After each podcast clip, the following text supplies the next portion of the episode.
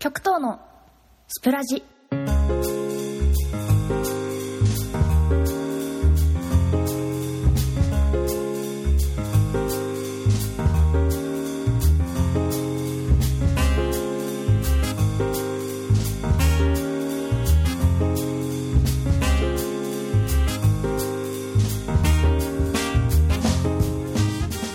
2020年4月16日の木曜日。時刻は夜の11時頃。8人のパーソナリティが日替わりで毎日お送りするラジオ番組「スプラジ」こんばんは極東です。ネットフリックス限定配信のドラマ「フォロワーズ」って皆さんご存知ですか？中谷美紀が主演で監督が蜷川美香のこれ結構一時期ね話題になったドラマだったんですけどあれをね私お家で見ていたら高校の時の同級生が出演していたんですよ。いやもうびっくり。もうめすごい何回も見ちゃった。でねどんな風に出演していたかっていうとその同級生がこう普段からねしている仕事の様子がそのまんま映っていたんですよ。でだからねその子が普段からしている仕事がたまたまドラマの中で発注を受けてたまたま池田エライザとかと絡みのあるところに立ってて映っていたって感じでおそらくね芸能界を目指して活動しているとかっていう感じではなさそうだったんですけどでもねその同級生男性なんですけど高校生の当時ねめちゃくちゃ爽やかでかっこよくていいやつで「君に届け」って漫画をご存知の方は風早くんをね思い浮かべてほしいんですけどあの絵に描いたような風早くんだったんですよ。絵に描いたような風早くんって漫画なんだから風早くんは絵だよね。ちょっと待って。言葉がおかしい。えっ、ー、とだから何て言うの？リアル風早くんだったんですよね。あの高校生の時にクラスの子みんなでワイワイ話してる時があってで私はね名字が珍しくてインパクトがあったんで下の名前で呼ばれるってことがね同性からも異性からもほとんどなかったんですよ。下の名前で呼ばれることってほとんどないんだよねみたいな話をしていた時にそのフォロワーズに出てきた彼がじゃあ俺下の名前で呼ぼうかな。あや。って平気な顔して言ってきたんですよ。いやあやはね私の仮名です。例えばのね話。でいやイケメンって平気でああいうことすんのねって。いや超怖いなって思いましたね本当に。はい。そんな彼との思い出はここまでにしまして木曜日のスプラジ本日もお付き合いください。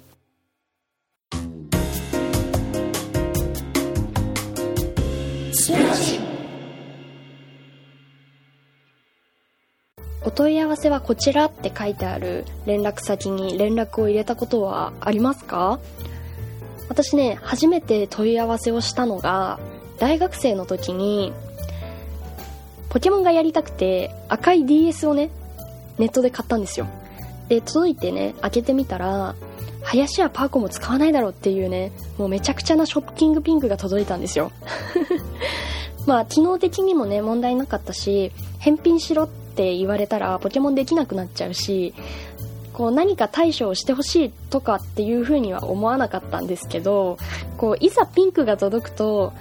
赤い DS が良かったなーっていうね、未練がすごくあって、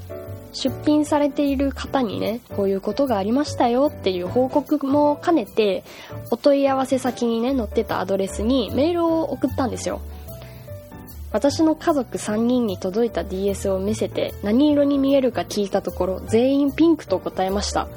機能的には問題ないので返金や返品の対応を求めるわけではありませんが赤い DS を届くのを楽しみにしていたのでとっても残念でした。っていうね。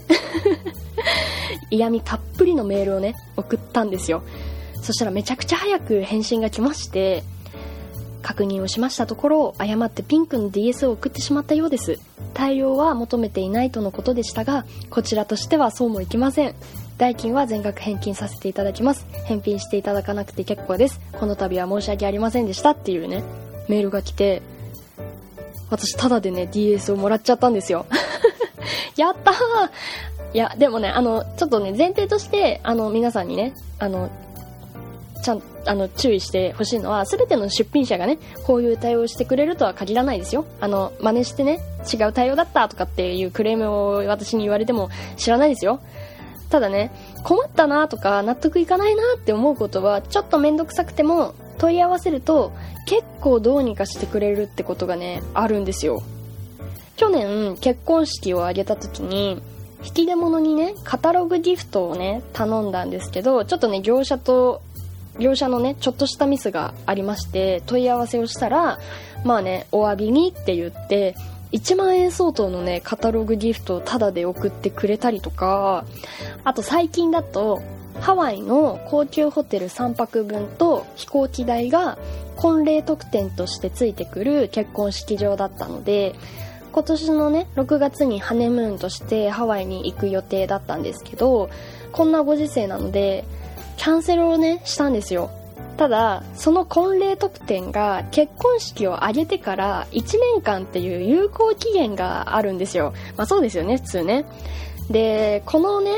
外出自粛もねまあ今後どうなるかっていうのは見えないし今年の11月までに行けるタイミングっていうのがまあ今年のね6月しか考えていなかったから問い合わせてねどうにか有効期限延ばせないですかって交渉をしたんですよ。そしたら返答としてはやむを得ない有事の際は半年までなら延ばすっていう決まりがもともとね旅行会社の方にあるらしく割とねあっさりね簡単にね半年延ばしてくれました。とかね。あとねもう一個あって5月中旬に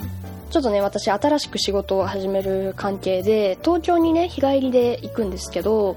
飛行機をね取った後にその仕事のね相手から日付を変えたいっていう連絡が来てまあ飛行機なんてね取り直せばいいだけじゃんって思ったので快くリスケをね受け入れたんですよ。そしたら飛行機のチケット代が半額しか返金されませんみたいなね表示が出てきてえ？なんで？こんな前なのにえー、と思って全額返金してよって思ったので問い合わせをしたんですよ。どういうどういう仕組みですか？みたいなね。そしたら私がねそのチケットを取った割引サービスがちょっといけなかったみたいでキャンセルの時はキャンセル料として半額しか返金されない割引サービスですよっていう風になっていたみたいなんですよ。でさすがにそうなったら私もそうですかというほかなくてでもね仕事とはいえ飛行機代実費なんですよ。働いていないね今の私からしてみたら安くないからえー、そうなんですかえー、めっちゃ困っちゃいます。けど仕方ないですよね。こんなこと言われてもお姉さんが困っちゃいますもんね。わかりました。って言ってね電話でね本当にねこんな調子でね電話で言ってまあわかりましたって言って切ろうとしたんですよね。そしたらその対応してくれたお姉さんが「あの」って何か言いかけて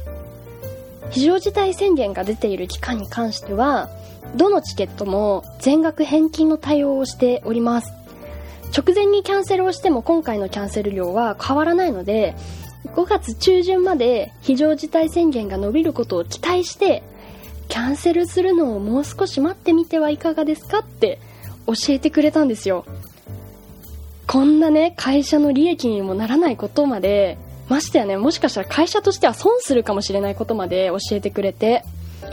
いやもうね私としてはね一発でその航空会社のねファンになっちゃいました。いや前提としてね迷惑な要求とか相手を困らせるようなことはしないようにっていう風には心がけてはいますけどこう意外と聞いてみるとどうにか善処してくれる会社は本当に意外と多くて結構ねそういう時の対応で私の心をつかまれる時っていうのがねあるんですよ。ただ私のケースはこういう対応をしてもらいましたけど必ずしもね同じ対応してくれるとは限りませんからね。その点はご注意ください。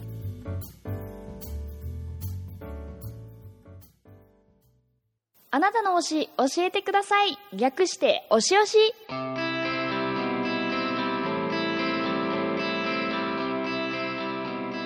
このコーナーはあなたが愛してやまないものや人物について存分に愛語っちゃってくださいというコーナーでございます。早速スプラジネーム日いずるところのエンジェルさんからいただきました。極東さんつつがなきや。私の推し北海道日本ハムファイターズの選手は杉谷拳士選手です。杉谷選手は11月から1月くらいまで大活躍します。そうです。野球のオフシーズンです。杉谷選手は野球選手としての能力というよりバラエティ能力が高くテレビに出た時の自分に求められていることを直ちに察知し全力で答え笑いを生み出すので巷では野球のうまい芸人とまで称されております。シーズン中の活躍としては日ハムが西武ドームでライオンズと試合する日。選手は西武ドームで練習をするのですが杉谷選手がバッティング練習をする時のアナウンスが普通とは違うんです。普通のバッティング練習中のアナウンスといえばホームランボールにご注意くださいなどの無機質で事務的ですが杉谷選手はただいま杉谷選手がバッティング練習を行っております。人気も検索数も急上昇の杉谷選手に皆様ご注意くださいませなどとウグイス嬢が杉谷選手をいじりまくるのです。練習を見に来るファンも西武の選手も日ハムの選手もみんなを笑顔にしつつ杉谷選手は練習に励みます。そして杉谷選手は練習を終えるとウグイス嬢のもとに駆け寄りお礼を言います。面白い選手でしょ？ちなみに私は西武ファンです。ということでありがとうございましたお便り。私ね夕方のニュースでこの西武ドームでねウグイス嬢がいじるアナウンスを取り上げてたのを見た記憶があります。まさかあの杉谷選手とまでね認識はしてなかったんですけど。でね YouTube で検索してみたらウグイス嬢にいじられてるバッティング練習の様子がね載っていたので気になる方はぜひ杉谷拳士選手で検索してみていただければと思うんですがそのねコメントをねちょっと一部ピックアップしました。バッティング練習で注目度ナンバーワン。ホームもアウェーも一緒の男。世界で初めての芸人と野球の二刀流。今吉本大変だけど杉谷には頑張ってほしい。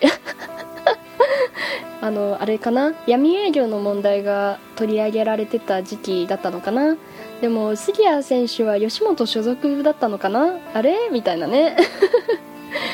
でねちょっとねいろいろ杉谷選手についてちょっと調べてみるとこのね杉谷選手は東京都練馬区出身の帝京高校卒なんだそうでだからねきっと地元のお友達が見に来るとしたら西武ドームだから彼のねサービス精神からきっとそういうね演出になったんでしょうねきっと。で私の想像ですけどここからは。学生時代もねきっと常に周りに人が絶えない人気者だったんだろうなっていうのがねこういうところからちょっといろいろ伺えますよね。西武ファンの日いずるところのエンジェルさんからお便りを送らせるくらい愛されていてこう野球だけではなく愛される才能にあふれている選手ということで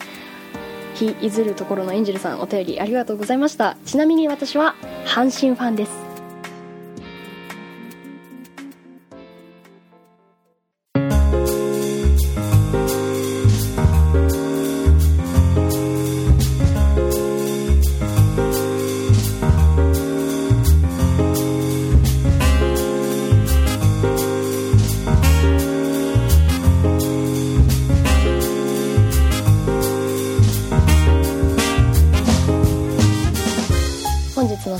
いかがだったでしょうか？いつもコメントやハートギフトありがとうございます。励みになります。最近ねコメントをたくさんいただけているのですごく嬉しいです。本当にありがとうございます。さてもうすぐスプラジも500回を迎えますね。何かあるかもしれないしないかもしれません。さて極東のスプラジではお便りを募集しているコーナーがございます。本日行いましたあなたの推し教えてください。略して推し推しのコーナーではあなたからのお便りをお待ちしております。あなたの大好きなものについてスプラジで存分に語っちゃいませんか？ということで対象は何でも OK 条件は一つだけ。好きになったきっかけを添えて教えてください。また極東の拍手喝采のコーナーでは次戦多戦問わずこれは褒めてしかるべきだと思うものについてのお便りをお待ちしております。私極東が褒めましょう褒めたたえましょうというコーナーでございます。すべてのお便りは Twitter のスプラジの公式アカウントの固定ツイートのお便りフォームからお待ちしております。Twitter の ID はアットマーク SPRADIO 数字の7アットマーク SPRADIO 数字の7 SP レディオ7です。またはひらがなでスプラジと検索してみてくださいね。あなたからのお便りお待ちしております。ということで本日はここまで。明日金曜日担当は CCD ことしーちゃんです。私とはまた来週の木曜日お会いしましょう。本日のお相手は極東でした。おやすみなさい。